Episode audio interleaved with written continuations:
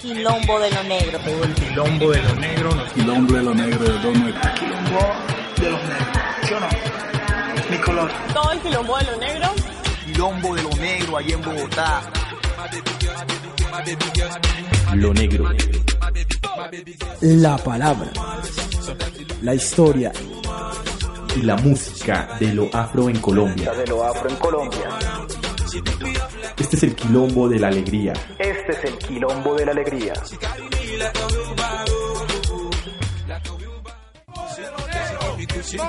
Radio.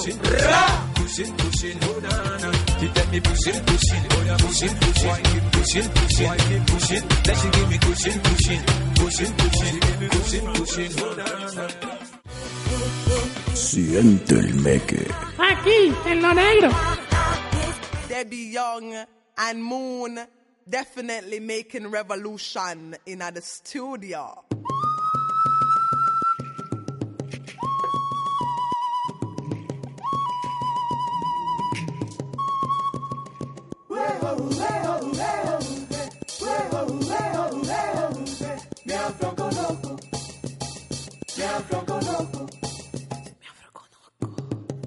Si ves que a mil va mi sexapil verbal es porque yo ya me afroconozco.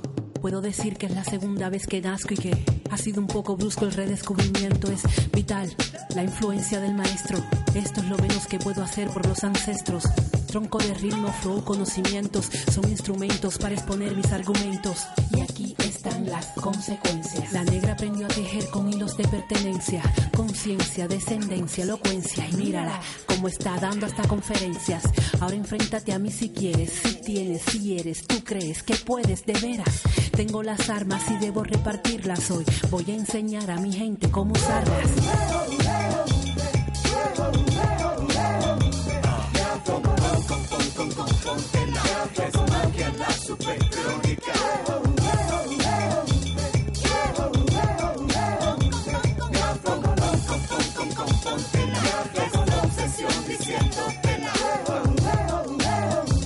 Se trata de cómo escribir las armas, cómo entregarlas responsablemente a nuestros hijos, pasarlas, que crezcan preparados para nuevos tiempos, porque racismo cambia de forma, muta, se moderniza junto a la escenografía. Lo que no varía es la coreografía, que pasa inadvertida para muchos todavía. El silencio continúa en su porfía, yo imaginando cómo sería si este asunto siempre pospuesto no estuviera limitado solo al círculo de intelectuales, si se debatiera en las comunidades, si no estuviera ausente del sistema educacional, donde su tratamiento es puramente histórico, no actual, si los mecanismos sociales no reprodujeran el problema, si no tuviera que hacer yo este tema. ¿Cómo sería?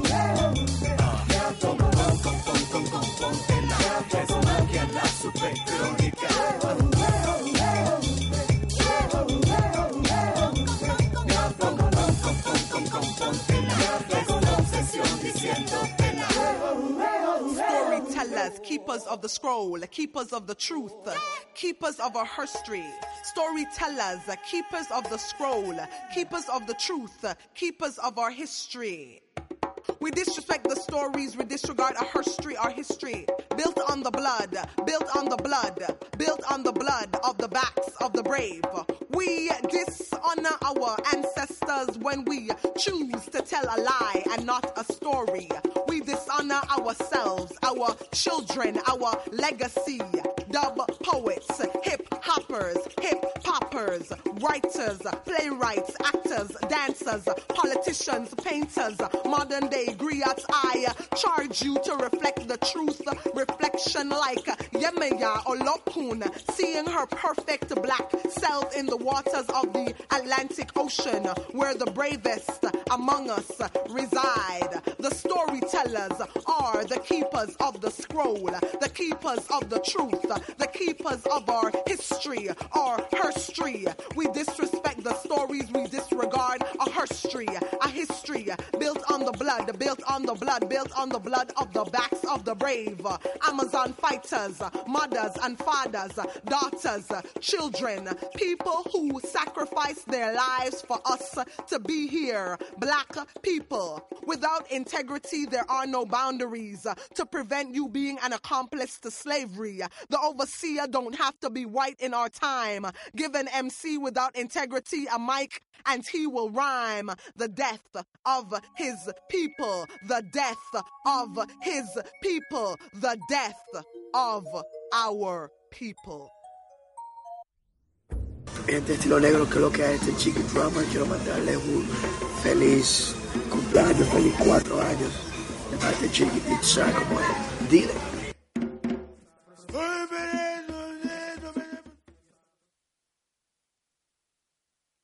My money, my body, now your own. My house is my cause, it's the remix king. DJ Davido, ooh. Kills, ooh. Haters, look what you done. If I tell you, say I love you, oh. My money, my body, now your own, oh baby. 30 billion for the account, yo. Yeah. Versace and Gucci for your body, oh baby. Do, no do, no do, gotta, gotta for me. No do, no do, no do, say that, oh. No do, no do, no do, shakara, oh, eh. No do, no do, no do, gotta, gotta for me, oh. With. Remix Davido, let's go. Yeah, yeah, beautiful too. My number one in tutu. Sipping bruku tutu. For your love it tutu. I go chuku chuku chuku. Biko obianuju. Say you do me juju. Cause I'm feeling the juju. Shake it to you. I wanna dash it to you. You can have it to you. You know I got this in you. I love you, I love you. I love you, I love you, I love you, I love you. There's nothing above you. There's nothing above you, above you, above you. Bridget, you. I like your mini skirt, you. Okay, you carry fancy, you. Hold up. If I give you all my money, give you all my time, give you all my loving, girl, would you be mine, all mine? Take you around the world. If I make you my girl, would you be, would you be there for me? Would you, girl, would you care for me? Would you come running for my needs on the double? Better bail me out when a nigga get in trouble. Give me that loving wherever we are. Poke, poke, poke, poke in the back of my car. And if we could get high, if we could get high, if we roll it up and then smoke it up till we kiss the sky. Ooh, you made me want to say, I wanna touch you, baby, up. Mm. Love you, baby, up. Mm. Kiss you, baby, up. Mm. Freak you, baby. If I tell you that I want you all, NotJustOK.com. I wanna hit it to the remix. Oh, oh, oh. Baby, would you give me full control? Would you green like me? Just let me go. I give you sex never known before. Brace yourself, girl, cause I'm dangerous. Might be bragging, but I back it up. So come try me, try me. Girl, you, girl, you, girl, you won't regret.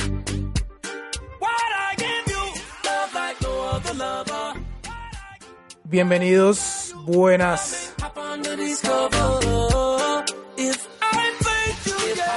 Este es Lo Negro,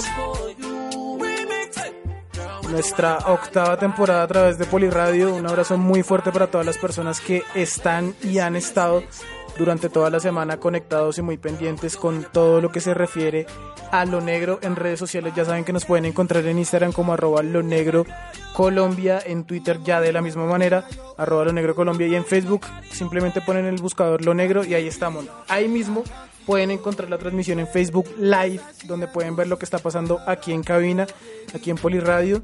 Un día bien bipolar en Bogotá, entre frío y calor.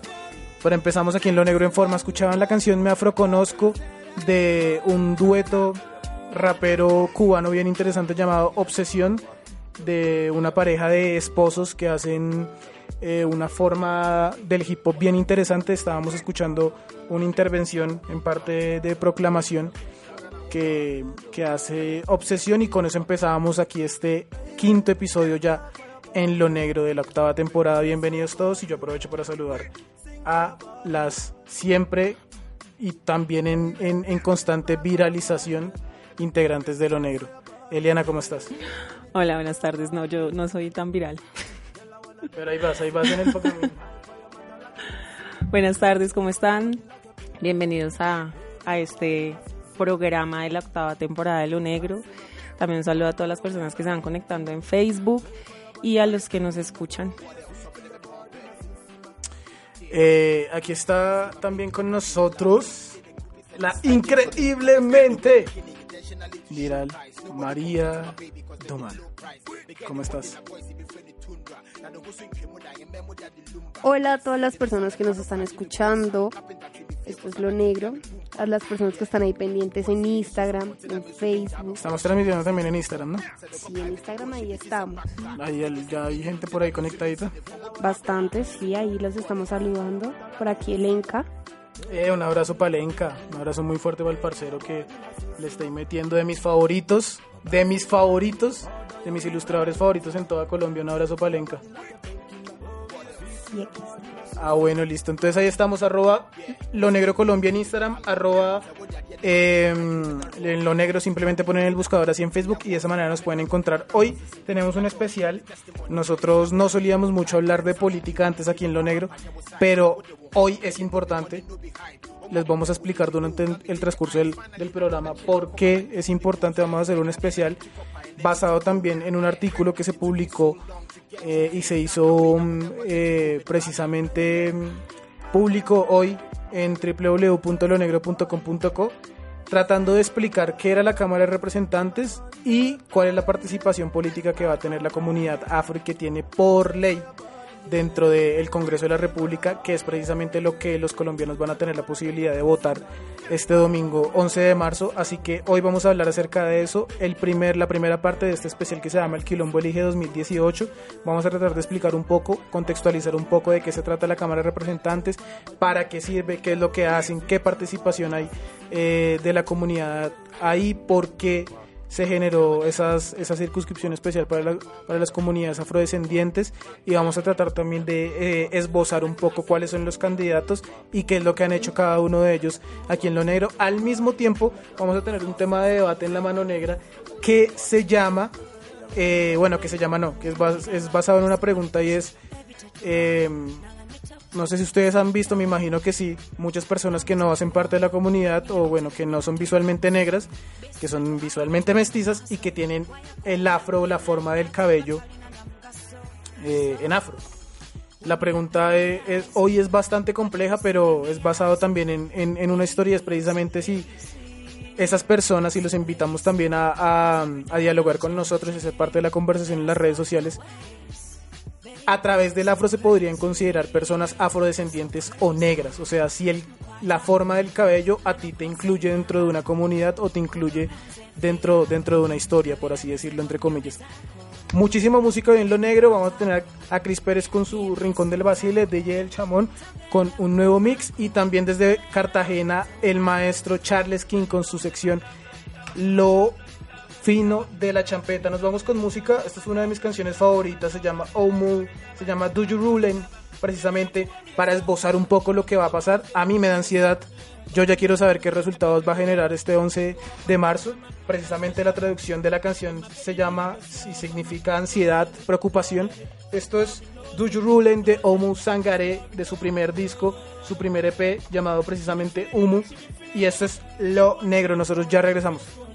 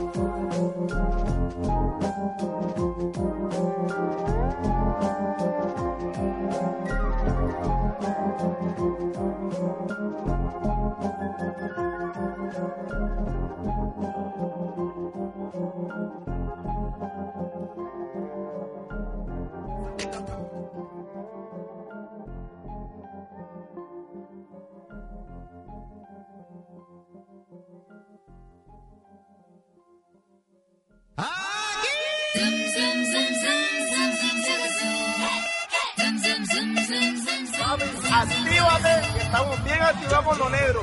Lo último, papi, duro pa' duro, lo negro, lo mejor. Duro para arriba, estamos activos, ready, papi. Los quiero, somos la mondá. Aquí no hay competencia.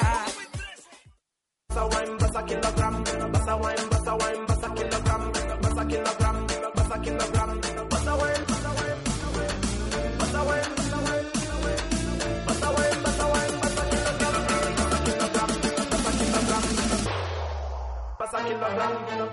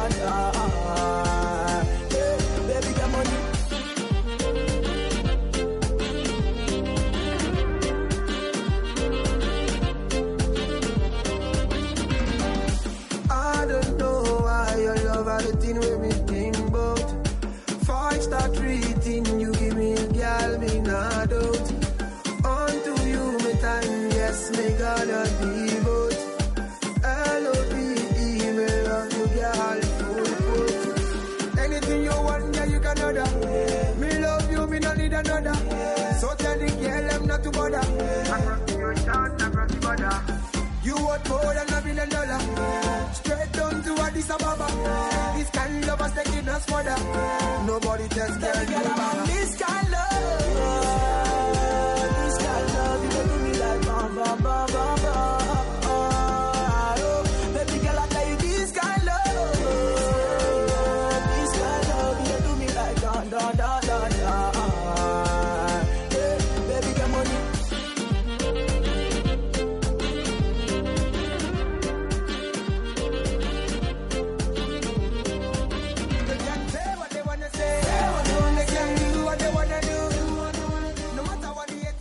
Afrobeat hasta ahora en lo negro. Empezábamos en forma, escuchando ustedes Do You Rulen de Homo Sangaré de su EP del 2011 llamado Humu. La canción traduce Worry and Anxiety, que en español es preocupación y ansiedad que estoy sintiendo por estos días para conocer rápido lo que va a pasar el 11 de marzo y conocer rápido lo que va a pasar con el país y para ver saber si nos vamos o no. ¿Cómo podemos seguir adelante? No, no hay que irse. Aquí hemos luchado. No, no, no. Nos fuimos cuando alguien, estaba me Dijo, alguien me dijo que había que quedarse a hacer la resistencia. Si no nos fuimos cuando quedó Uribe, no nos vamos a ir ahorita. Em, continuamos aquí en lo negro. Entramos en la mano negra de una vez. Yo de una vez los voy a bombardear con una pregunta. Ustedes también, las personas que lo están escuchando y viendo a través de Facebook Live, pueden entrar en la conversación con nosotros, en el debate, pueden escribirnos, que aquí nosotros vamos a leer todo lo que ustedes eh, nos compartan a través de Facebook. La pregunta es la que solté hace un rato. ¿Ustedes creen que una persona que no es visualmente negra, que no es visualmente afro, pero tiene el cabello afro, ese es un elemento importante y es un elemento que la podría hacer considerar una persona que hace parte de la comunidad o que hace parte de, digamos, de lo que se considera la diáspora africana en Colombia? Hola. ¿Yo? De- depende, depende del factor de autorreconocimiento que les he venido hablando desde que llegué a este espacio. O sea, ¿tú crees que, o sea, si esa persona se considera negra, es negra? Si ella se autorreconoce como negra o afrodescendiente, Pero entonces, ¿cómo, cómo yo me reconozco como negra o afrodescendiente? Pues les cuento, antes de responder eso, que hice el censo. Y digamos que yo creo que eso nos puede dar una respuesta o una orientación sobre el tema del autorreconocimiento. Y la pregunta que corresponde a pertenencia étnica dice textualmente así. De acuerdo con su cultura, pueblo o rasgos físicos, usted se reconoce como y pues ahí aparecen todas las opciones que son gitano rom, raizal del archipiélago de San Andrés, Providencia y Santa Catalina, palenquero de San Basilio, negro, mulato, afrodescendiente o afrocolombiano o dentro de ningún grupo étnico. Está densa. Está muy densa. O sea que realmente la, la, la, la percepción en número de, de lo afro depende de la concepción del autorreconocimiento. Pues cultura, pueblo o rasgos físicos, dice acá. Entonces yo creo que los rasgos físicos ahí es donde entran a jugar un papel importante. ¿Y cultura a qué se refiere? Costumbres, saberes heredados, formas de vida. Pero luego, o sea, que a mí eso, digamos, la parte cultural se me hace muy compleja porque, porque bueno, primero como comunidad y nosotros como, como, como afrodescendientes, como negros de Colombia, pues necesitamos, necesitamos saber cuántos somos, obviamente. Pero necesitamos saber cuántos somos con respecto a qué, al color, a la descendencia o a qué. ¿Cómo? O sea, nosotros necesitamos saber cuántos somos, pero cuántos somos de color negro o, o cuántos somos de descendencia o ascendencia negra o cuántos provenimos de África, cuántos se reconocen como afro. ¿De acuerdo a Necesitamos, qué necesitamos el número? Necesitamos ese número para una base mínima que sirve para la formulación de políticas públicas que van a favorecer, se supone que a mediano o largo plazo, a la población afrodescendiente. O sea, necesitamos el número estrictamente para eso, ¿ya?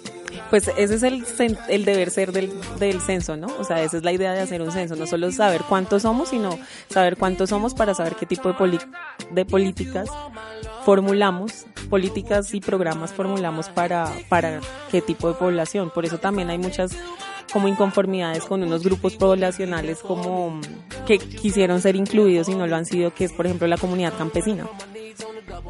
Sí, eso es muy cierto y deberían ser incluidos, sobre todo ahorita que la mayoría de candidatos está- están hablando de, reforma agraria y, de recuperar, digamos, la, fortaleza agrícola que tiene el país. Pero además de eso, yo, yo también entiendo que hay unos elementos, ¿sí? Que a ti te pueden llegar a considerar dentro de una comunidad o no. Además también hay que entender que de por sí la mayoría en cuanto a perspectiva y en cuanto y en cuanto a digamos digámoslo de esa manera pensamiento o identificación en la comunidad, pues muchas veces uno de los primeros elementos son los rasgos físicos, ¿no? Sí. Que es como tú te veas. Es lo primero. Digamos, sí, yo creo también que en, que en- que en todos los ámbitos y en todos los necesarios, el- en todos los escenarios, el- los rasgos físicos es, es, digamos que uno de los primeros lugares. Pero en este caso, ¿ustedes creen que el cabello sería un elemento fundamental? O sea, el cabello representaría un elemento visual en ese sentido de ideas y un, elemento importante dentro, dentro de la consideración de los rasgos físicos para, para identificar a una persona como persona afrodescendiente o depende de cómo primero se identifique esa persona. Yo creo que es un rasgo importante, pero no debe ser el único. Sea, Pues no debe ser el único, solo pues decir que soy eh, negra, afrodescendiente, raizal o palenquera solo porque tengo el cabello crespo. Creo que sí se deben reunir otro, otro grupo de identidades que me conecten con la cultura. Que puede ser la familia, sí, la ascendencia familiar, o el lugar de nacimiento, o la historia que uno reconoce de su pueblo y dice, uy, sí, bueno, mi familia es de acá o tuve tales abuelos y yo creo que sí, dentro de toda la historia que conozco, me considero afrodescendiente por unas razones específicas, pero que sea solo el cabello, no. Creería yo que no sería lo único. Sí, para mí también falta algo más, pero también eh, ah, es que yo también pienso que, que dentro dentro de esa dentro de ese cúmulo de elementos que podría llegar a, a identificar una persona que de hecho esta temporada lo hemos lo hemos debatido bastante y lo hemos comentado bastante. También tiene que ver mucho el hecho de cómo de cómo esa persona se piensa o sea de- del papel que esa persona tome dentro de la sociedad. Sí porque si yo soy negro y no tomo un papel de afrodescendiente, o sea, que hago parte de una comunidad socialmente hablando y no me considero como afrodescendiente, pues Pero- no tengo nada que ver con la afrodescendencia. Pero yo ahí te devuelvo la pregunta y es, ¿cuál es el papel que debemos asumir entonces? ¿O todos tenemos que asumir por obligación un papel o No, a qué te refieres? Pues yo pienso que si tú estás dentro de una sociedad, eh, sí tienes que asumir un, sí tienes que asumir un papel, así el papel no tenga que ser conscientemente asumido, ¿me entiendes? O sea, tú ya estás asumiendo un papel y, a que- y- y es que haces parte, porque haces parte de los de los lugares públicos, porque haces parte, eh, puedes o no hacer parte de los eventos públicos, porque digamos que tienes unas prácticas que representan eh, de una u otra forma la conexión con la sociedad en la que vives, ¿o no? que ese es digamos que uno de los elementos más importantes del concepto de nación que pues que entre otras cosas ya yo creo que eh, ustedes saben también se refiere al, al- concepto de, colectividad, soberanía territorio, etcétera. Pero yo sí creo que cuando tú haces parte de una comunidad y esa comunidad es minoritaria en un territorio, sí tienes que tomar un papel. Pero tienes que tomar un papel si te reconoces como tal. Ahí está el punto. Entonces, para mí también tiene que ver más con el papel que tú tomas consciente o inconscientemente dentro, dentro de la sociedad y si ese papel te hace considerar afrodescendiente o no.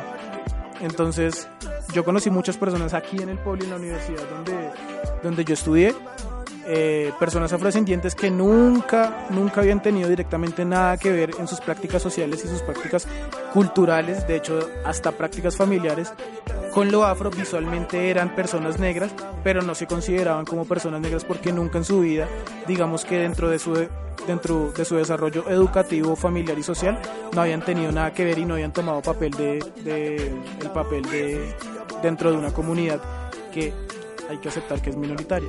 Pero entonces yo creo que también depende de eso. Ahí está mi, mi punto y mi problema con el cabello. Yo no Y es sé, que- yo no sé si, si pues yo no, no estoy de acuerdo con, como con que sigamos diciendo que somos minoría.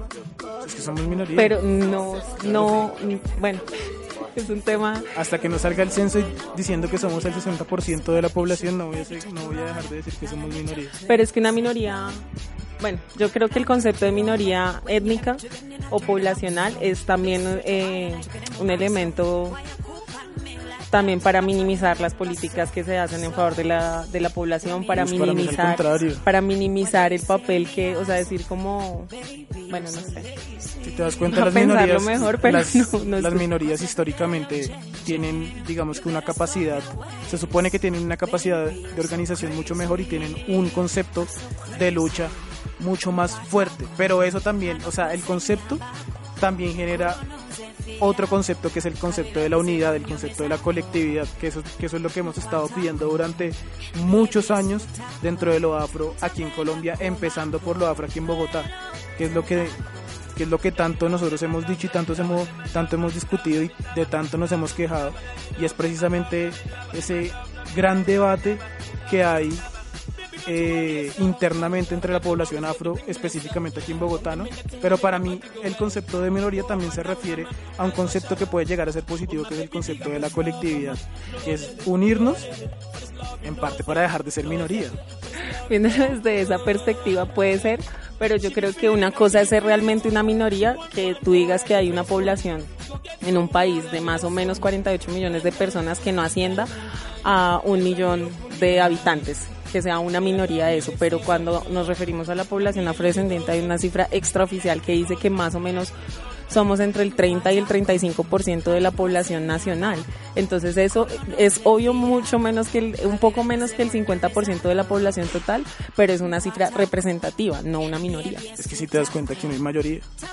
Pero no es mayoría, pero digamos que si todos nos pusiéramos de acuerdo, elegiríamos muy sobrado un presidente, por ejemplo. Eso no sé, eso no es una eso pero no es ser una minoría. Cuando, cuando, cuando un país se ha puesto de acuerdo para montar un presidente, se, ha, No, se ha puesto de acuerdo el Congreso. Pero eso es otro, eso es otro han tema. puesto de acuerdo los, los políticos, pero cuando toda una población se han puesto de acuerdo para tumbar presidentes, pero para montarlo, y ahí está lo otro, o sea, aquí Colombia es un país muy diverso, ¿sí? la propia constitución lo dice, un país pluriétnico, multicultural, aquí pasan muchas cosas, si tú te das cuenta como lo hemos comentado varias veces acá, una cosa es la región atlántica, otra cosa es la región pacífica, otra cosa es Antioquia que parece que estuviera lejos de Colombia y todavía San Andrés que parece que estuviera más lejos de Colombia, otra cosa es Palenque que parece que nunca hubiera estado en Colombia y otra cosa es el interior, otra cosa es la Amazonía, otra cosa es el, el- el sur del país. O sea, yo creo que aquí es muy difícil hablar de unidad y colectividad, es cierto, pero como comunidad a mí sí me parece que podría haber una oportunidad. Lo que, digamos, a lo que yo me refiero en- con la pregunta es, en parte también, qué elementos nos hacen colectivamente sentir como comunidad, valga la redundancia. Es que el tema de, de la diversidad dentro de la diversidad también es otra discusión que se que yo he escuchado que se ha dado al interior del movimiento. Y es que desde un desde una posición de afuera de lo no étnico nos quieren ver a todos los afrodescendientes como una misma cosa. Y acabas de decir pues con toda la razón que no lo somos. Una cosa es ser palenquero una cosa es ser raizal otra cosa es ser eh, negro del Caribe otra cosa es ser negro del Pacífico Norte del Chocó otra cosa es ser negro del Pacífico Sur Guapi, otra cosa es ser negro del Valle de Buenaventura, o sea, esos, esas diferencias dentro de la diversidad desde afuera no se ven y cuando nos quieren a todos meter dentro de un mismo paquete, pues es donde ahí dicen, ah, pero es que eh, en- entre, los, entre los mismos negros no se ponen de acuerdo, por eso no se puede avanzar y creo que también es una excusa para para mm, reafirmar que somos minoría, pero que además de que somos una minoría estamos divididos y que por eso no se puede trabajar eh, en favor de la población. Sí, estoy de acuerdo también. Pero a mí sí se me hace que el concepto de minoría, en parte, tiene razón, puede, puede, puede cambiar y puede volverse. Podemos, podemos resignificarlo, por decirlo de alguna manera, y podemos hacer que sea llamarlo de una manera un poco más positiva. Pero yo pienso que, digamos, en ámbitos educativos y en ámbitos eh, laborales y institucionales, yo sí pienso que el concepto de comunidad debería juntarnos, debería unificarnos, pero al mismo tiempo debería, no, debería representarnos posibilidades, debería representarnos oportunidades, porque precisamente eh, eso es lo que eso es lo que se tiene en cuenta. Un ejemplo básico, lo que lo que hizo que Trump se montara en Estados Unidos fueron las minorías latinas y suena duro, pero fueron las minorías latinas, los emigrantes y los afrodescendientes, que fueron los que más votaron en los colegios electorales por él. Entonces uno dice como, como realmente las minorías en un país pueden hacer la diferencia, pero yo considero que aquí en Colombia más que hablar de minorías y, y mayorías, y tiene razones, es hay que hablar de, me parece que funciona más hablar de las regiones y los territorios, ¿sí? de, la, de la diversidad que hay en cada una y, le- y de lo difícil que es, porque obviamente uno ve la polarización ahorita política y lo que pasa es que eh, Antioquia se vuelve un meollo para cualquier candidato, digamos presidencial, gracias a el, nuestro queridísimo ex- expresidente eh, Voldemort Uribe. Querido tuyo. Nuestro ex, ex querido. Solo querido tuyo. Pero, pero entonces uno ve que, que, la gente, digamos, en, en la costa tiene otras prácticas y otras formas de, de considerar el voto, etcétera. Pero yo considero que para, para ya dar respuesta que el cabello no es, no es un determinante, que no es un elemento, digamos, que pueda incluir a alguien directamente a una comunidad afro. Pero yo quiero escuchar a la increíblemente para que ella nos cuente también un poco de qué se trata, porque igual yo no sabía, pero últimamente ella misma me estuvo comentando que el cabello tiene diferentes formas, diferentes, no sé cómo llamarles, Texturas, niveles, texturas. ¿cómo se le llama? Texturas. Bueno, realmente yo creo que el cabello no define una persona. Yo, pues, hace unos dos, tres días vi una chica supremamente con una piel supra- súper blanca y con su pelo así grandísimo afro. Y lo lucía bien, porque pues eso tampoco tiene que ser como motivo pues para que decir que los blancos tienen el cabello liso, los negros tienen que tenerlo afro, no. El cabello no define la persona. Y para volver un cabello afro realmente es muy fácil para ¿Cómo? quitar... Bueno, o sea, yo tips- soy niño y tengo y tengo el cabello liso, ¿cómo lo puedo volver afro? Bueno, tips con María del Mar. Ah, A ver, Bueno. vamos a hacer una excepción. realmente si alguien quiere eh, rizar el cabello, por así decirlo, láveselo con agua de piña, eso riza el cabello que sea. Y después, ¿quién me, ¿quién me garantiza a mí que las chicas o algo no se lo hayan lavado mucho y ya por eso lo tengan afro y eso no las convierte en negras o sí? Y si sí. tienen muchas texturas diferentes, los cabellos naturalmente se clasifican en A, B y C, en la textura 1, 2, 3 y 4, que es entre la textura A son los más lisos, los B son los más pues rizados por así decirlo y los C son más crespos. Y de 1 a 4 pues el grado también de, De la este onda. tengo- de la onda exactamente. También tiene que ver cuestiones de porosidad cuestiones de definición hay muchas cosas que ver referente al cabello pero realmente el cabello no te hace negro. Pero es posible, digamos, yo nazco con el cabello liso y yo, y, digamos, mis papás tienen el sueño de que yo lo tenga afro y es posible volverlo naturalmente afro. afro super afro no pero O sea- bastante rizado sí claro sí es posible Sí es posible. claro que sí Yo no he visto, no lo he visto, yo no lo he visto. De que con, digamos que con tratamientos naturales se, se pueda rizar el pelo, pero pues los escucho y, y habrá que investigar. Pero sí hay tratamientos al igual que, que la licer que rizan el pelo. Yo me Exactamente, desde la queratina también riza. Para los que no saben, la queratina también riza. La Yo queratina, las también. frutas, muchas cosas también pueden, logran pues darle una onda al cabello, la que uno pues quiera darle a las comodidades que se les quiera. dar. Y me sentí engañado porque he visto que hay muchas mujeres que utilizan peluca. y peluca afro. Sí, existen desde hace un tiempo para acá, que creo que también para mí fue muy sorpresivo. Pero sí, existe. uno se siente engañado. Es como, es como, es como cuando, cuando a mí me pasaba antes, uno veía a una mujer operada, pero uno no sabía cómo diferenciar a las mujeres operadas.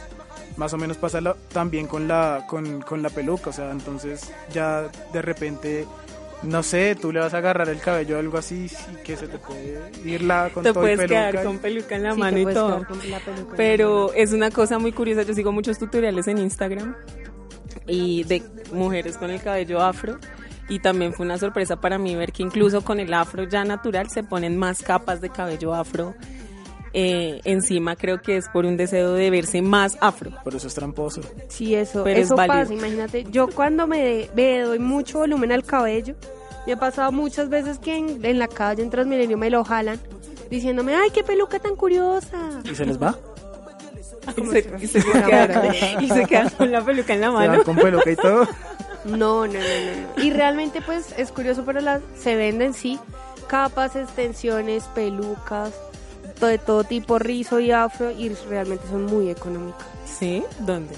En, Después te- por interno te por doy los números. Por interno, los interesados pueden, Claro pueden- que sí. pueden consultar la información clandestina de cómo hacer trampa con el cabello. Pero es una tendencia, pues también muy muy reciente de, mm, pues del, del afro style, ¿no? Del estilo Y afro. un paréntesis para mí, el cabello crespo, el cabello afro no es moda. Todo el mundo siempre es como, ay, estás a la moda porque tienes el cabello crespo. Pero No, sí se volvió una moda. sí es sí moda, considero. pero realmente para es identidad. No, claro, muchas Obvio, muchas obvio. personas que tomaron la decisión de hacer su transición de de alisarse el cabello químicamente para dejarlo natural, lo hicieron por una decisión autónoma de reafirmar su identidad y eso yo creo que fue un movimiento mundial. Sí, pero pues... Pero a raíz de eso, yo sí creo que eso sí se volvió en una tendencia estética. No sé si de moda, pero sí en una tendencia. Es como, ah, muy chévere, eh, no sé, Lupita con el cabello afro. O ahora yo creo que a raíz de la pantera negra van a haber muchas mujeres negras que se van a, que las vamos a ver calvas por la calle. Y yo ya he visto muchas realmente. Y también creo que es, Pero. Es entre como identidad y tendencia a la moda. Yo sí creo Sí, que hay una, una combinación. Finalmente la estética, la, la estética termina, termina obedeciendo muchas, muchas cosas y precisamente termina, termina siguiendo muchos parámetros de la moda en cuanto a, en cuanto a momentos y tendencias. Igual van pasando. Así Además- como, así como era, discúlpame, así como era muy común y, y- y muy divertido. Como me dice mi papá, ver antes gente con, con afro y hombres, mujeres que se dejaban sus afros y se los cuidaban y andaban con sus trinches ahí ahora pues eh, está volviendo otra vez la cuestión de, de- del afro como elemento de identidad. A mí se me hace que sí, sí tiene mucho que ver con, como con, como con las tendencias y los momentos en el que, en el que fluye cada historia. Yo creo que es un error hacerlo por moda, pero creo que contribuye a que, a que las personas y especialmente las mujeres que deciden hacerlo se sientan más cómodas con su cuerpo y con su cabello, ¿sí? O sea, que sea una moda y que sea una tendencia hace que muchas mujeres se sientan más seguras. No sé si eso sea el ideal o lo correcto, pero en mi caso particular, que yo, yo ya llevo con mi cabello natural hace como 10 años, 8 años más o menos, al principio era, era muy difícil salir a la calle con el afro, o sea, me daba algo de vergüenza porque la gente se queda mirándote como un poco raro, porque no estás alisada. Es cierto, pero pues el cabello, yo insisto, el cabello afro no te hace negro porque igual conozco muchos negros que tienen el cabello liso y no por eso dejan de ser más negros. Pero de todas maneras es, es respetable. Pero es un factor, sí es un factor de identidad, pero yo creo que Claro no es lo, que sí, lo a mí me ha pasado muchísimo. Y curiosamente me pasa mucho con la gente negra, es más bien la gente negra que me dice, ¿y usted por qué no se peinó? Y ese afro, no, o sea, es más, más eso, entonces también es cuestión de identidad y de saber querernos como somos y pues saber que somos, como dice Juan, pluriétnicos y multiculturales. Entonces, aprovechar eso, aprovechar eso que la naturaleza nos Bueno, ya saben, arroba lo negro Colombia en Instagram. Ya en un ratico vamos a empezar a transmitir en forma a través de Instagram. Estamos transmitiendo solamente por Facebook. Ahí a través de lo negro en Facebook. Ahorita vamos a estar enviando algunos saluditos y, y vainas en Facebook.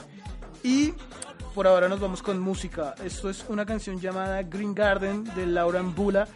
Y ya regresamos con más de lo negro.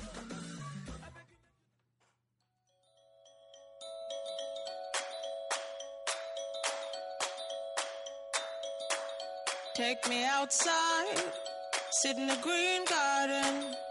Nobody out there, but it's okay now. Bathe in the sunlight, don't mind if rain falls. Take me outside, sit in the green garden. Oh, I, oh,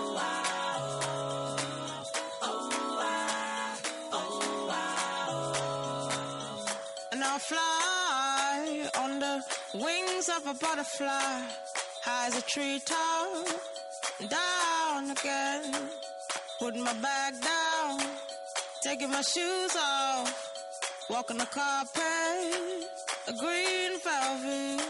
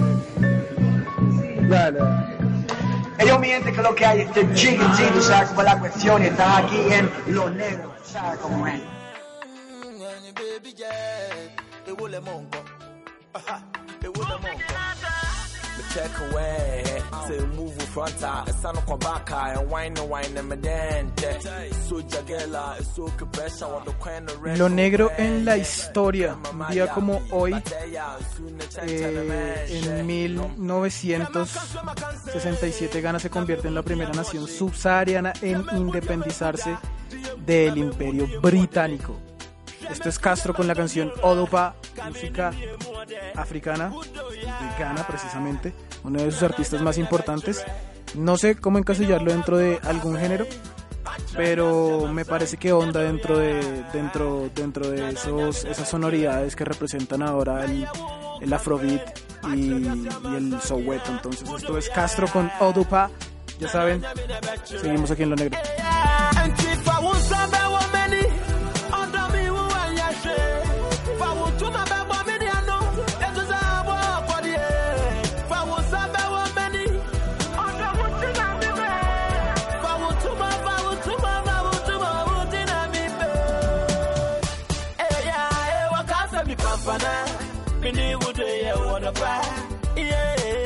Oda minu mienu ya cheli ya odokai Enti mi dey enkasa Mini wude ya odopa Oda minu mienu ya cheli ya odokai Anserabe Facha mona mi ya biomai Edanu adivna mi yai Ono na goya mama sai masam Anserabe Facha mi ya biomai Edanu adivna mi yai Ono na goya mama sai wide.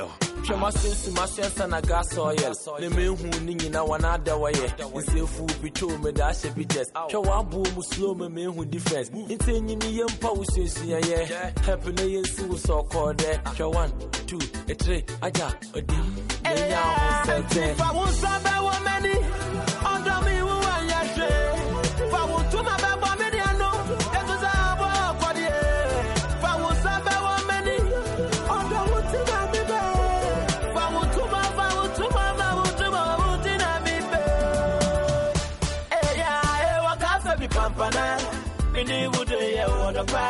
Iye mi mienu yɛ ɛnti mi de yɛ nkasa yɛ iye mi mienu yɛ bɔ mi piano.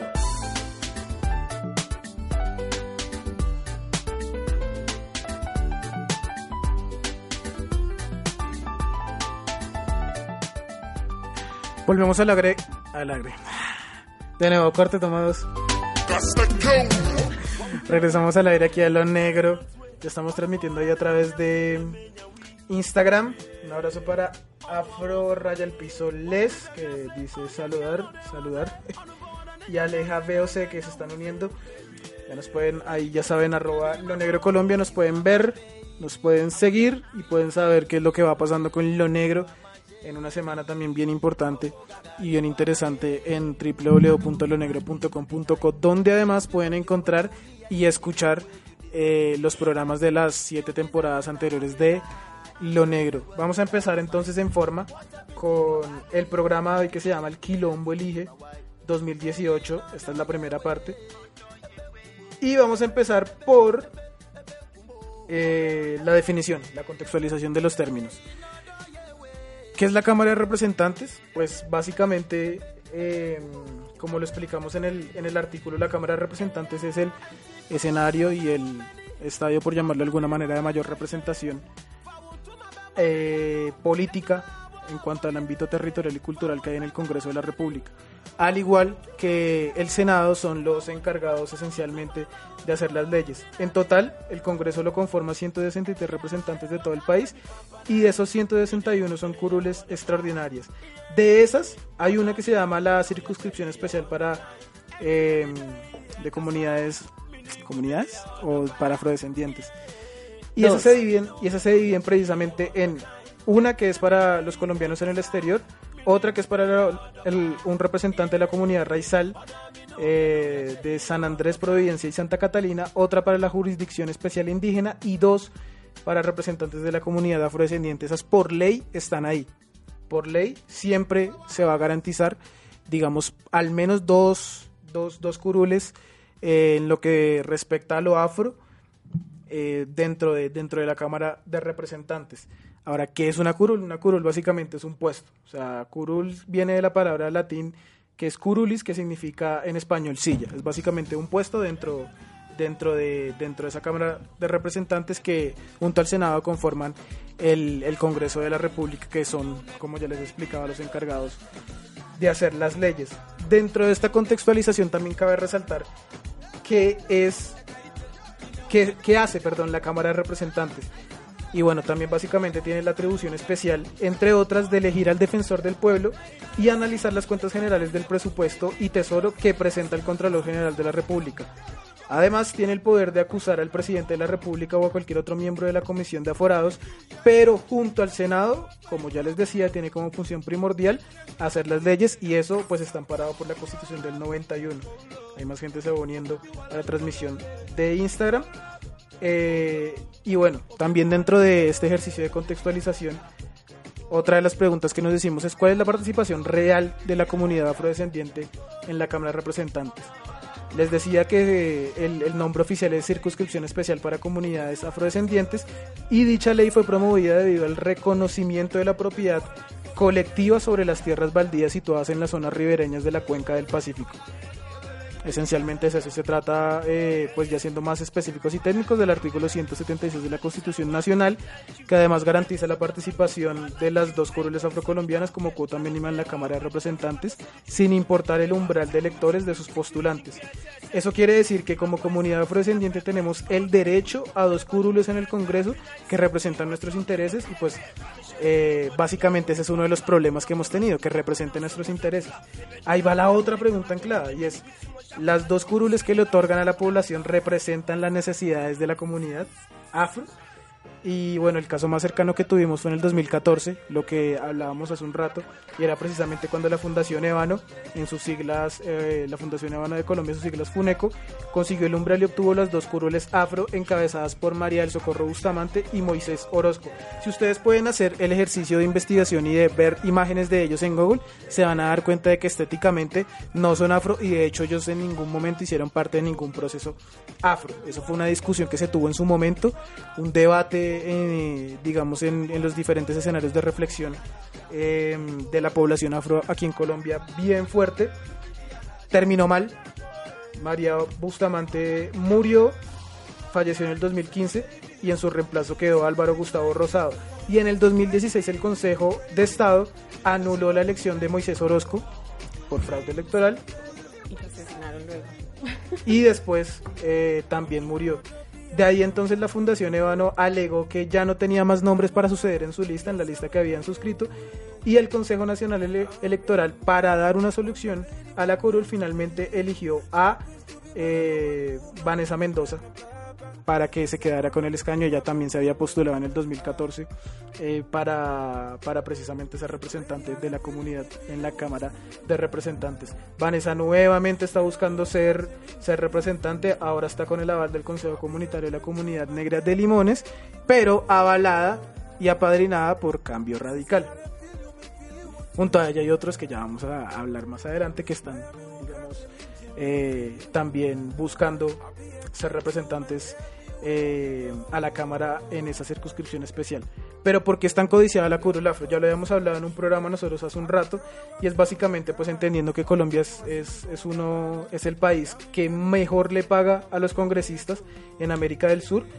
Eh, cada congresista, o sea, cada, cada representante, sena, cada representante de la Cámara o senador mensualmente en Colombia gana 30 millones de pesos, lo que quiere decir que anualmente estará ganando 360 millones de pesos, que a cuatro años, que es el, que es el término de duración de como representante o, o, o como senador por ley y por elección, serán 1.440 millones de pesos que estará embolsillándose como salario mensual, sin incluir los viáticos que eso los asume también eh, el gobierno. Y el esquema de seguridad.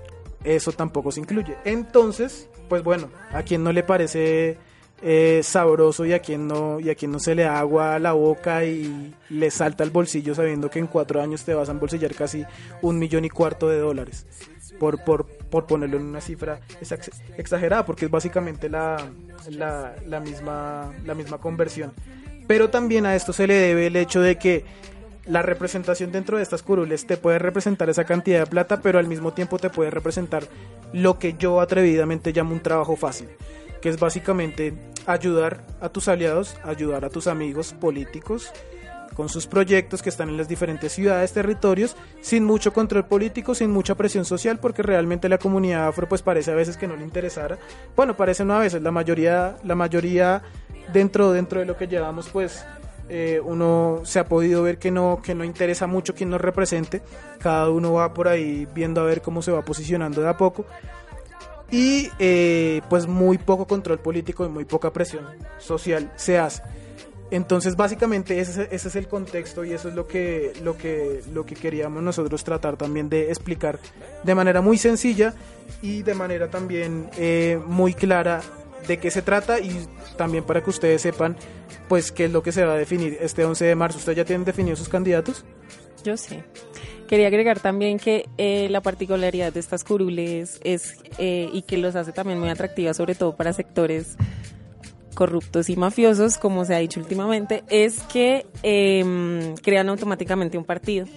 Entonces a mediano plazo se vuelven, se pueden volver como un negocio para dar avales para consejos municipales, para asambleas departamentales y creo que detrás de eso también hay muchos intereses de algunos candidatos, detrás de candidatos que hay para estas curules, afro especialmente. Y yo sí tengo mis candidatos ya definidos para Senado, no mentiras, para el Senado no, para Cámara y para la presidencia.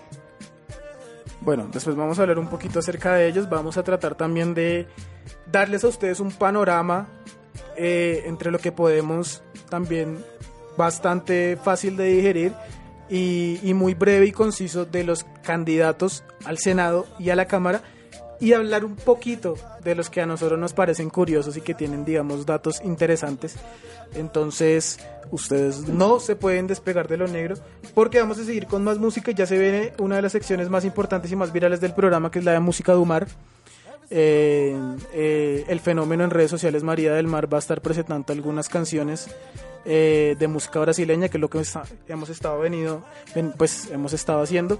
Y ella además eh, tiene que saber que es una de las secciones que la gente más comenta en los podcasts de iTunes.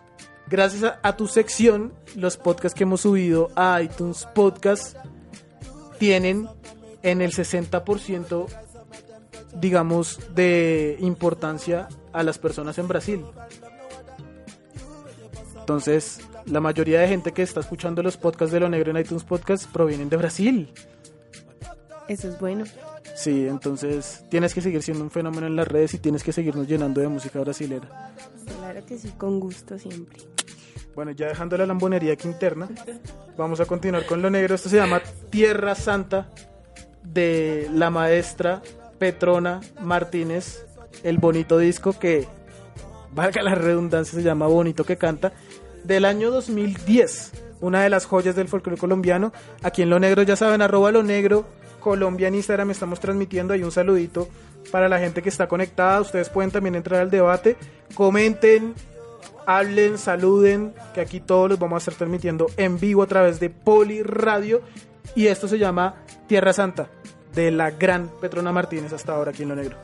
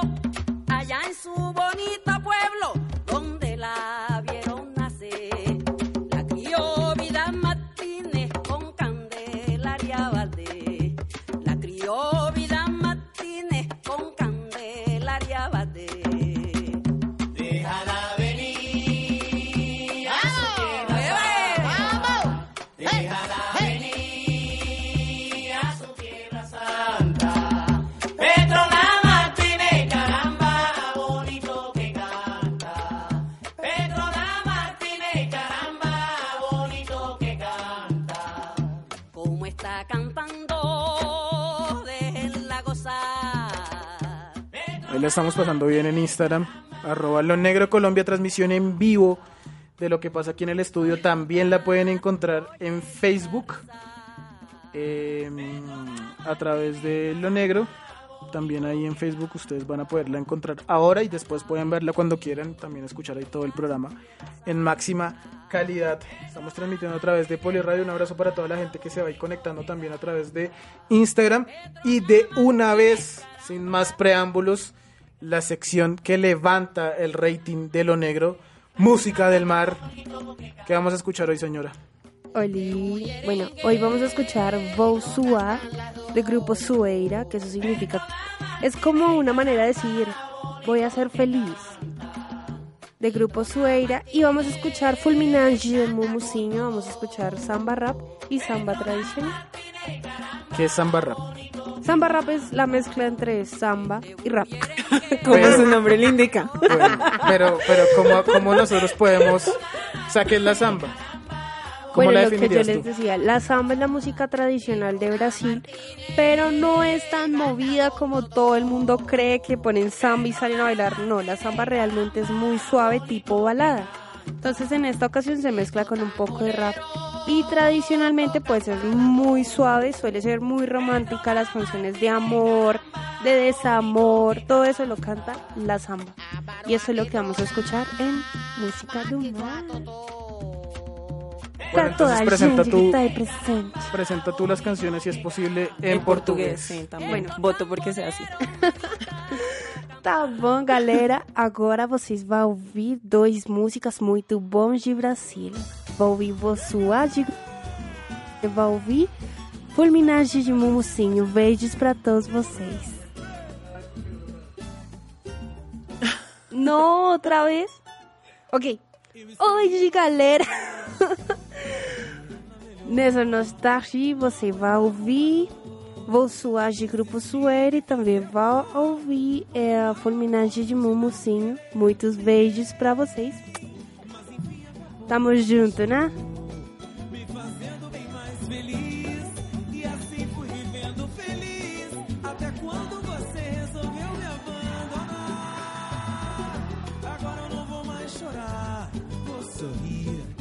Não vai ser brincadeira. Você vai me ver zoar, vai. Você vai me ver sorrir, vai. Essa onda de chorar, quero não. Você vai me ver feliz. Vai me ver. Essa onda de chorar, quero não. Você vai me ver Eu escolhi nosso amor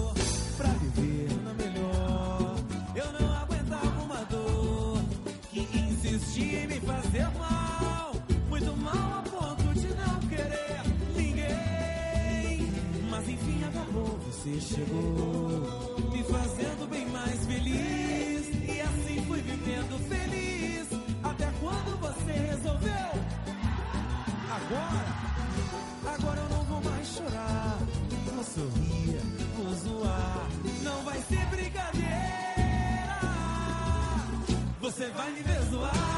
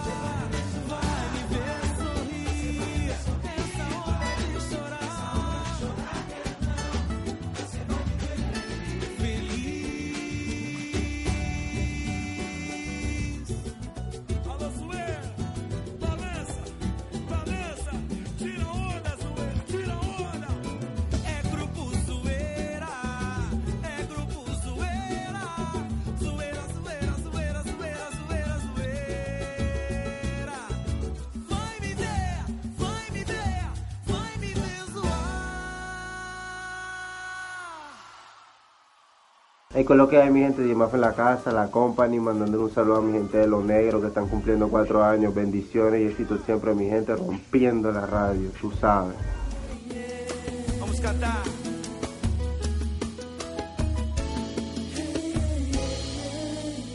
Eu amei, nem sempre se calcula o risco, mesmo assim eu amei. Desperdicei tanto sorriso, mas no fim eu chorei. Mas deixa eu chorar, eu posso me virar sozinho. Eu sobrevivo sem carinho,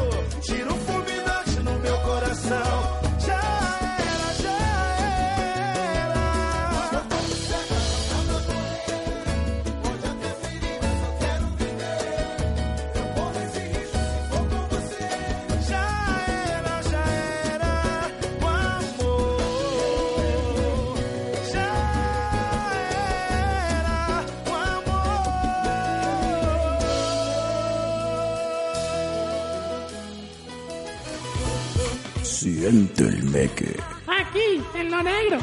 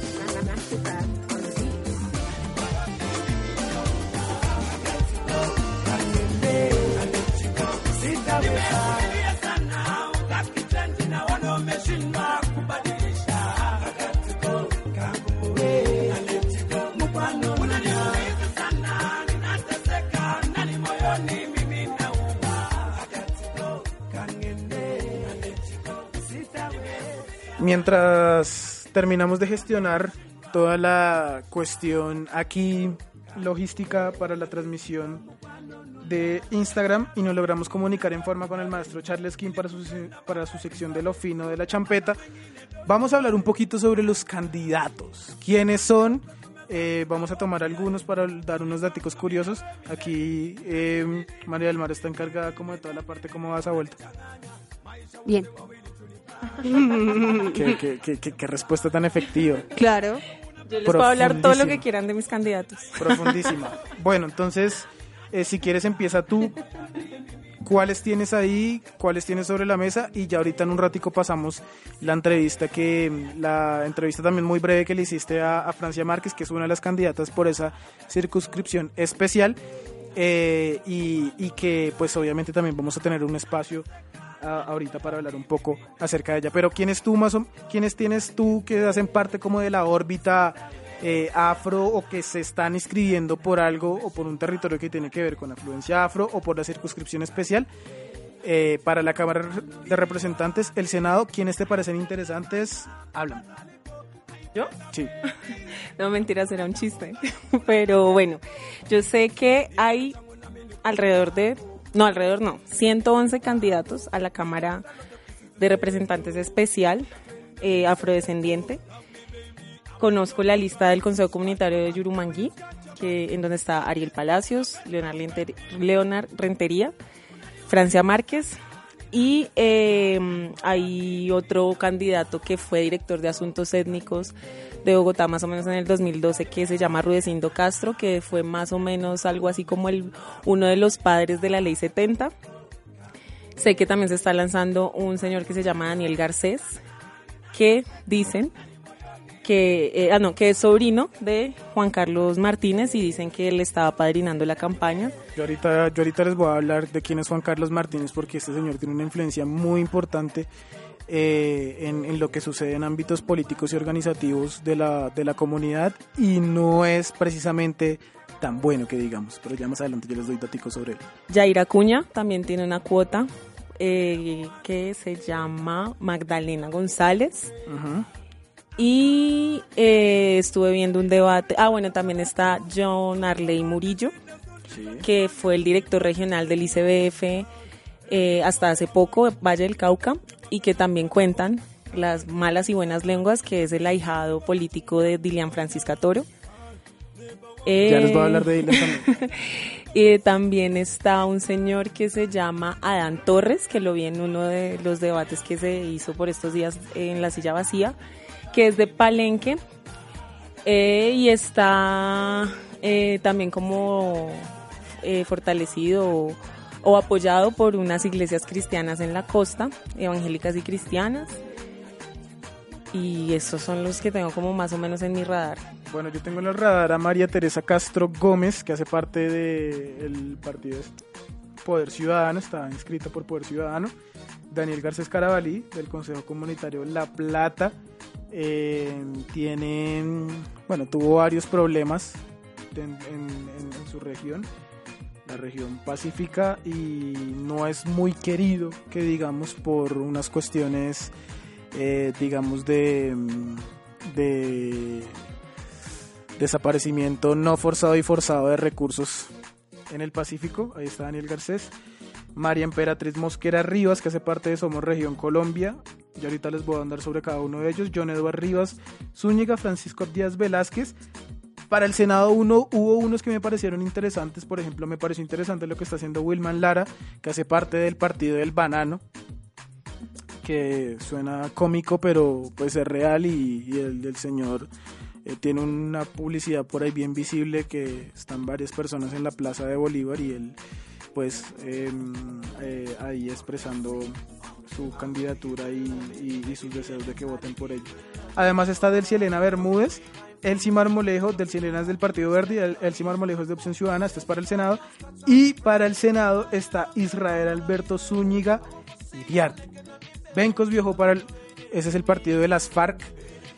Ya vamos a hablar un ratico sobre eso, un ratico cortico la verdad, porque yo me quiero enfocar, digamos, para mí, realmente, ahora, eh, ya escuchamos el, el- el programa pasado de Leonard Rentería, que es un, un- pelado que se ha hecho visible, eh, sobre todo a través de redes sociales en, en- en los últimos años, es de- él es de Buenaventura, eh, me parece que en cuanto a en cuanto a redes sociales y publicidad está haciendo cosas bien interesantes está Francia Márquez que la vamos a escuchar un ratico ahorita que es una de, también de las de las más fuertes y que hacen parte de esa lista de la decencia si no me equivoco verdad No, sí te ¿No hace equivocas. No, no hace parte de la lista de la decencia, está digamos que quieren hacer parte anclada a- al candidato de los decentes. Que es Petro, sí. A Petro, porque hay tanto miedo de decir el nombre de los No, candidatos. yo no tengo miedo de decirlo, pero ella no es de la lista de los decentes, es del consejo. Está, pero están con Petro. Están con Petro.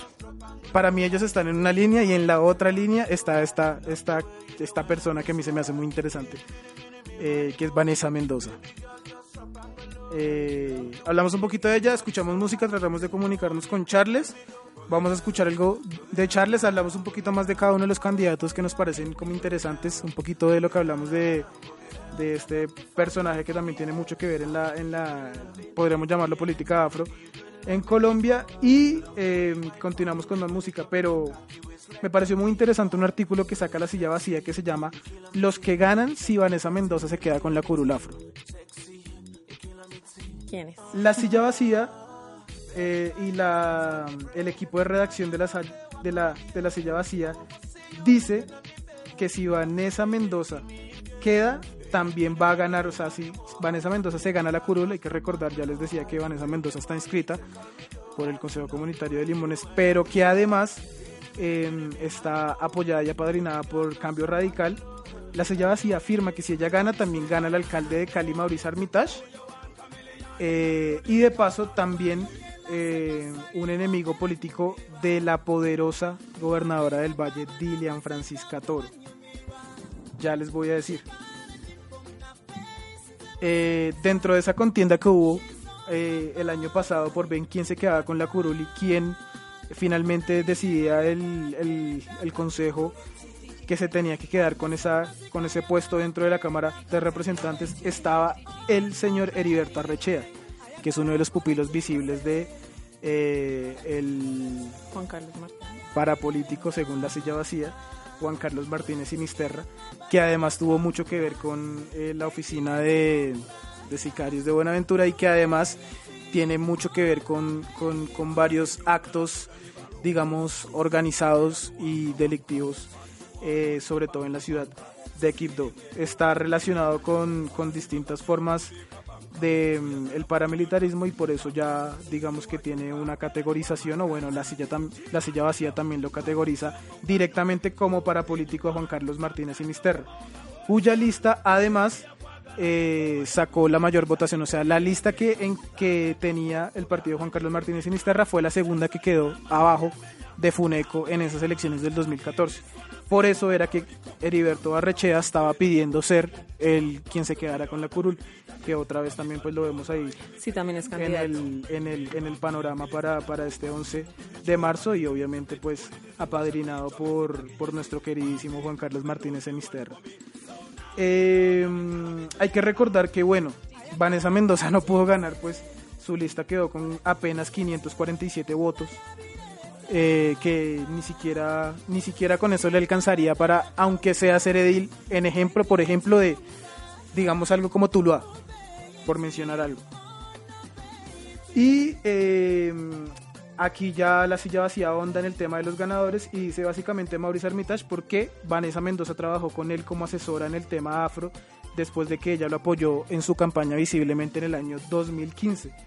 Además, eh, el alcalde quedaría pues obviamente con una aliada muy importante en la Cámara de Representantes y ella con un aliado que según afirma el medio supo estaría dispuesto a respaldar y a darle su auspicio para que ella vaya escalando puestos en el Congreso de la República. Eso es un tema importante. El otro ganador es Gustavo Adolfo Prado, que es amigo de Vanessa Mendoza desde que ya eh, está en la carrera política, según dicen, desde el año 2010. Y él mismo fue el que armó la lista para el Consejo Comunitario en el que Vanessa llegaría a la Cámara por rebote eh, este año. Eh, hay varias cosas. Prado también es uno de los enemigos visibles de Ilan Francisca Toro. También se quemó con, con votos, no le alcanzaba.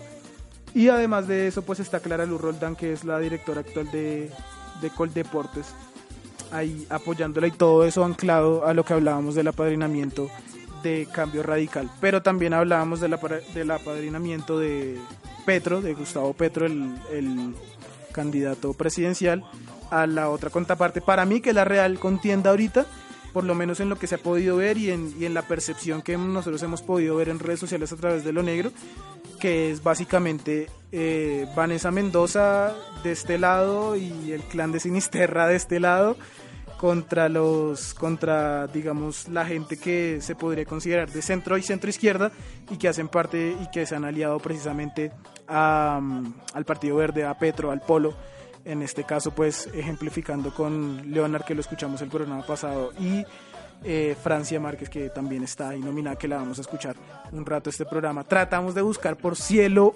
mar y tierra a Vanessa Mendoza pero no fue posible. Eh, ya le hice llegar un mensaje. Me dejó en visto la primera vez la segunda vez también, la tercera vez también y la cuarta vez me dijo que no, que no tenía tiempo, que no, que no le era posible. Bueno, entonces no, no, no quiso hablar con nosotros, tratamos de buscar también a este, a este señor que es el, el, el pupilo de... mm, que es el pupilo de Juan Carlos Martínez, Heriberto Arrechea, también tampoco quiso hablar para lo negro, por algo debe ser, pero nosotros por ahora nos vamos con música aquí en lo negro vamos con esta canción que se llama eh, La rubia de oro, la mona de oro del Bugalú, mientras tratamos de entrar en conexión directa con el maestro Charles King. Un adelanto de lo que es lo fino de la champeta aquí en Lo Negro, ya saben, arroba Lo Negro Colombia en Instagram, Lo Negro en Facebook y www.lonegro.com.com. La mona rubia, esto es lo fino de la champeta, ya vamos con el maestro en Cartagena, esto es Lo Negro.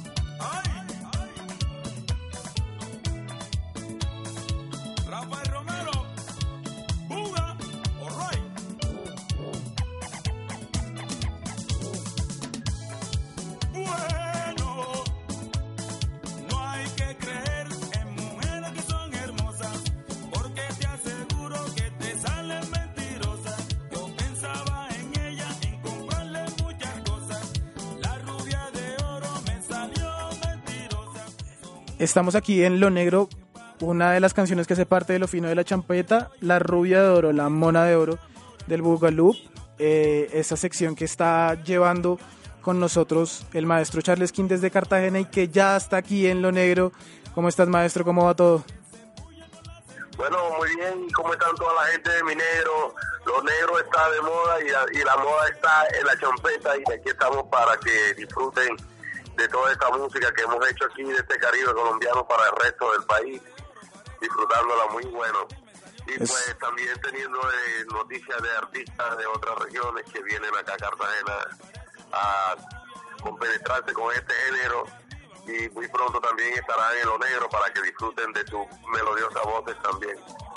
Eso va, maestro. ¿Qué es lo que está pasando? ¿Qué andas haciendo? ¿Qué ha pasado esta semana desde que, desde que no hicimos lo negro en ámbitos de la champeta, eventos ya casi? eh, me imagino que vas a estar aquí con nosotros en, un par de semanas, ¿no? Para el- lo del Estéreo Picnic. ¿Cómo va la preparación? ¿Cómo va todo? Bueno, hasta el momento todo va bien, elegante, eh, con buena energía y positivo. Y este fin de semana estuve de concierto en algo que se llama Champetú, una fiesta muy rememorante de lo que eran las fiestas de los barrios populares en, la ciudad de Cartagena. Y ahorita se hay un, una fiesta que se llama Champetú, casualmente en ese aspecto. Y, y pues que ya una vez estuvo en Bogotá y esperamos que podamos llevarla nuevamente a Bogotá para que la gente se conecte con esta cultura. Nuevos artistas, nuevas cosas que has escuchado que le quieras recomendar a la gente. Me, me dijiste ahorita off the record, o sea, fuera de micrófonos que estás grabando a una, a una, una pelada. Cuéntanos.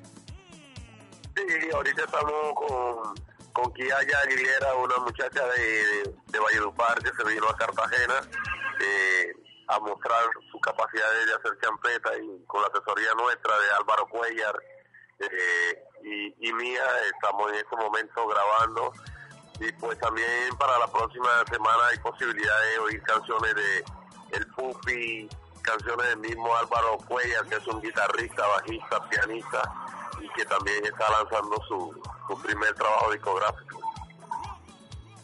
Bueno, brother, ya sabes que aquí el, el espacio de lo está siempre abierto. ¿Y, y cuándo es la fecha? ¿Cuándo te podremos tener aquí en Bogotá? ¿Cuándo llegas? Yo llego a Bogotá por ahí el 21 y estaré todo el fin de semana allá en, en Bogotá, eh, cerrando el concierto de Stereo Film y después para cualquier parte del mundo. Bueno, ahí estamos en conexión, maestro. Muchísimas gracias nuevamente por hacer parte de Lo Negro y estamos conectados y firmes sabiendo y muy pendientes de lo que pasa con la escena de la champeta allí en Cartagena. Ok, gracias a todos y sigamos con lo negro en los rumba, en la rumba, la rumba se prende porque la rumba es negra. Yo no sé, de Charles King. Sí, señor Charles King. Vamos a escuchar las dos canciones que hace parte de su sección en Lo Negro, Lo Fino y la Champeta. Ya regresamos.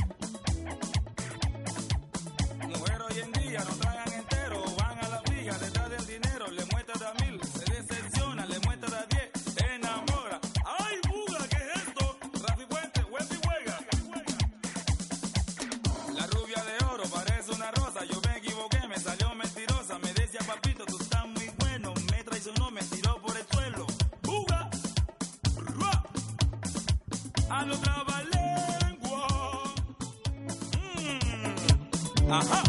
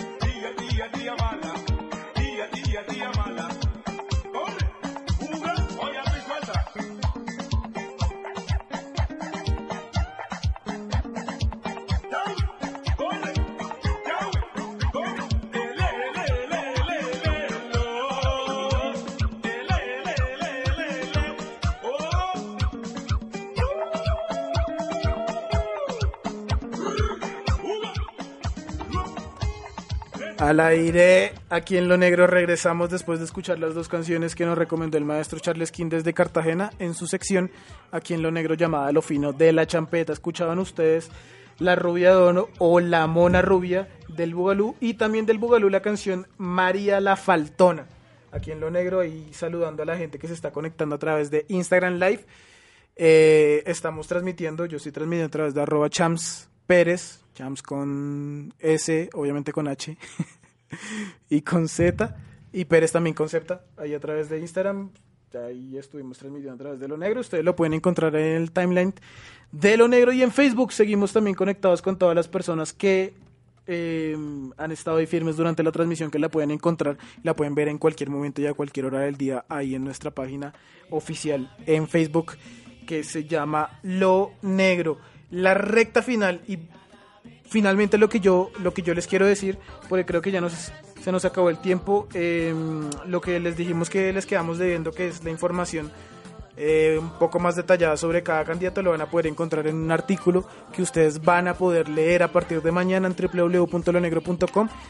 Entran ahí, buscan donde diga ahí en el menú la mano negra, hashtag la mano negra, y se les abre un menú le dan clic donde dice el Quilombo Elige 2018 y van a poder encontrar todos los artículos. Este que se llama porque son tan codiciosas, porque son tan codiciadas, perdón, las curules afro en el Congreso y el que viene que va a ser precisamente eh, en detalle hablando sobre los candidatos que van a que quieren conformar el Congreso de la República y que va y por los cuales ustedes van a poder votar este próximo 11 de marzo el domingo.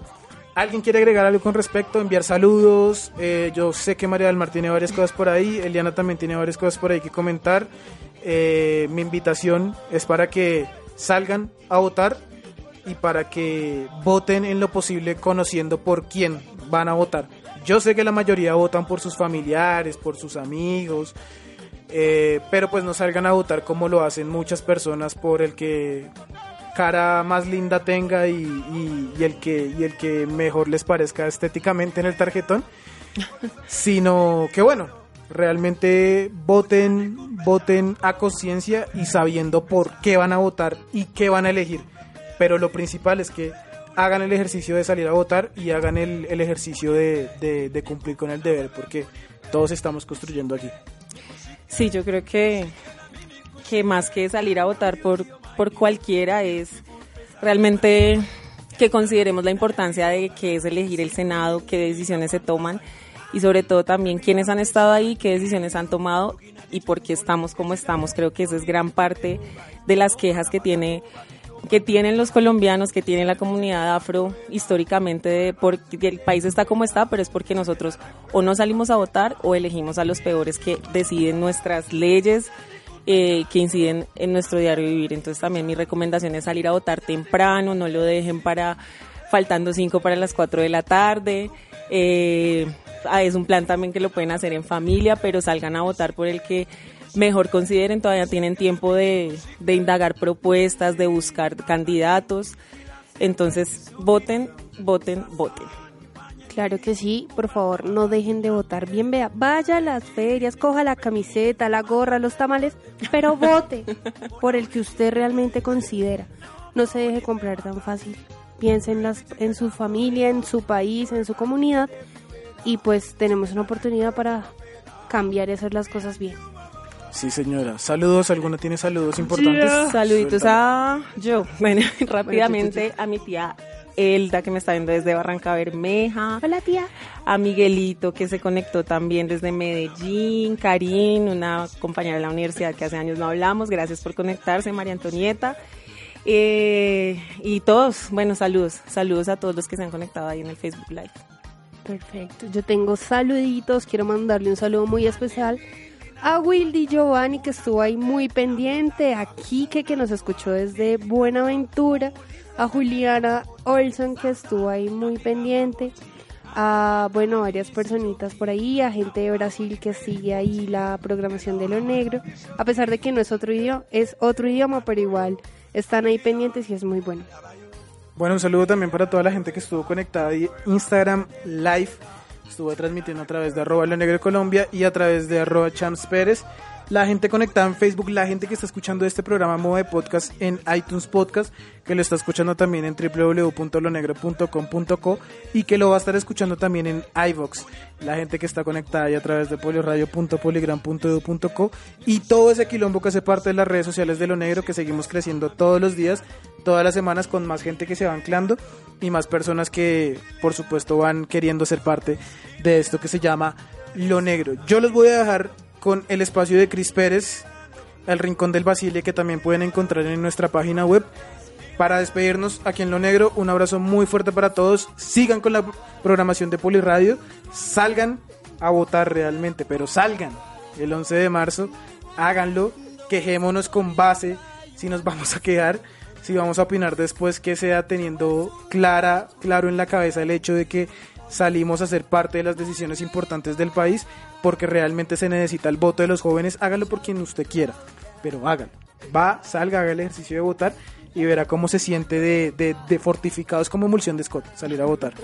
Usted sale y, y se siente como, como, como que, Que ha está hecho teniendo algo por el país. Un, un- sí, como que está teniendo un pequeño poder que, que realmente funciona. Y dentro de también lo que se puede considerar, me estoy moviendo aquí, de lo que podría considerar el cotejo del chamo para despedir, un pequeño escrito. No se olviden de sonreír porque la vida es demasiado corta como para no vivirla en alegría. Decidan con el corazón en frío y la razón en caliente. Úntense de calle, decisión y nación para salir a votar este fin de semana. Juega la se- no juega la selección Colombia, juega realmente nosotros como colectivo, los seres humanos que nacimos en esta maravilla natural. Don't trip, afros, don't trip, comunidad. Música, terminamos. Aquí está el Rincón del Basile, música caribeña con Cris Pérez. Sígalo, arroba Cris, T-H-P-E en Instagram, arroba Lo Negro Colombia, Lo Negro en Facebook, arroba Lo Negro Colombia en Twitter. Estamos empezando. Un abrazo muy fuerte para todos y quédense con Pauli Radio.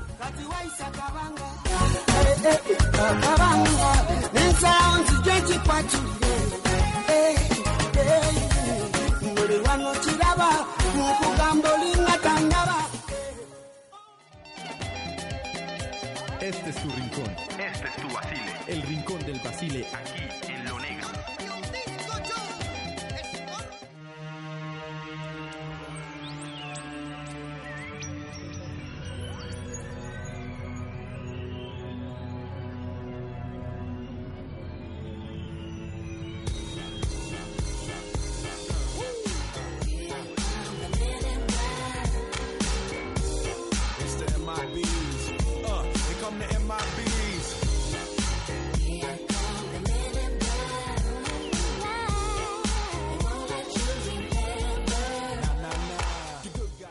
Hola, ¿qué tal mi gente de Lo Negro? Les habla Chris Pérez. Estamos aquí en una nueva versión, en un nuevo capítulo del Rincón del Basile.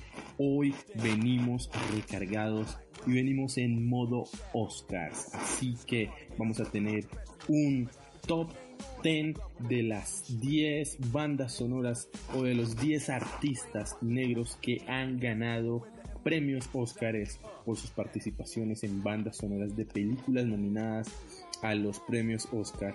Así que vamos a escuchar música de Jamie Foxx, vamos a escuchar música de Three Six Mafia y vamos a estar hablando en este top 10 de estos grandes artistas y de estos logros que han tenido eh, durante toda la trayectoria y durante todos estos 90 años de los, de los premios Óscares, de las entregas anuales que se hacen eh, en lo mejor y que premian lo mejor del cine como tal. Así que ya regresamos aquí, vamos a hacer un top 10 de los premios Óscares, 8 canciones de premios y de artistas que han ganado premios Óscar y dos recomendadas que creemos que pudieron haber ganado y una que puede haber y que puede ganar el próximo año. Así que pendientes, ya regresamos aquí en el rincón del Basile en este top 10 de los Óscares Black Oscars.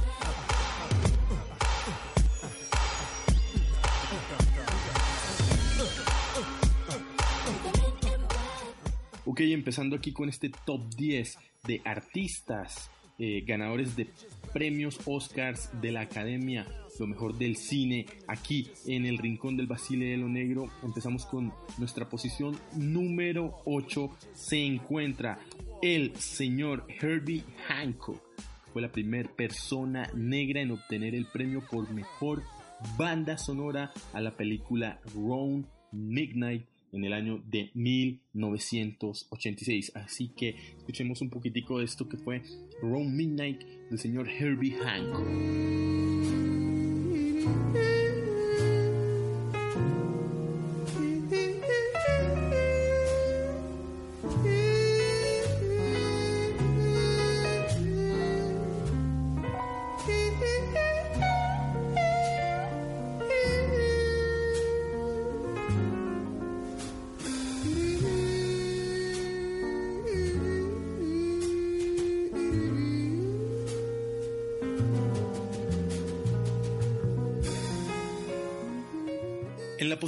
Número 7 tenemos al señor Isaac Hayes, el primer ganador afroamericano en ganar la categoría de mejor canción original por la canción Shaft. Shaft es un álbum doble donde Isaac Hayes eh, hace parte de la banda sonora para la película Black de 1971, donde eh, es un álbum publicado por el sello Stat como la banda sonora para esta película. Así que vamos a escuchar un poquitico de Shaft y regresamos aquí con la posición número 6 en el rincón del Basile de lo Negro.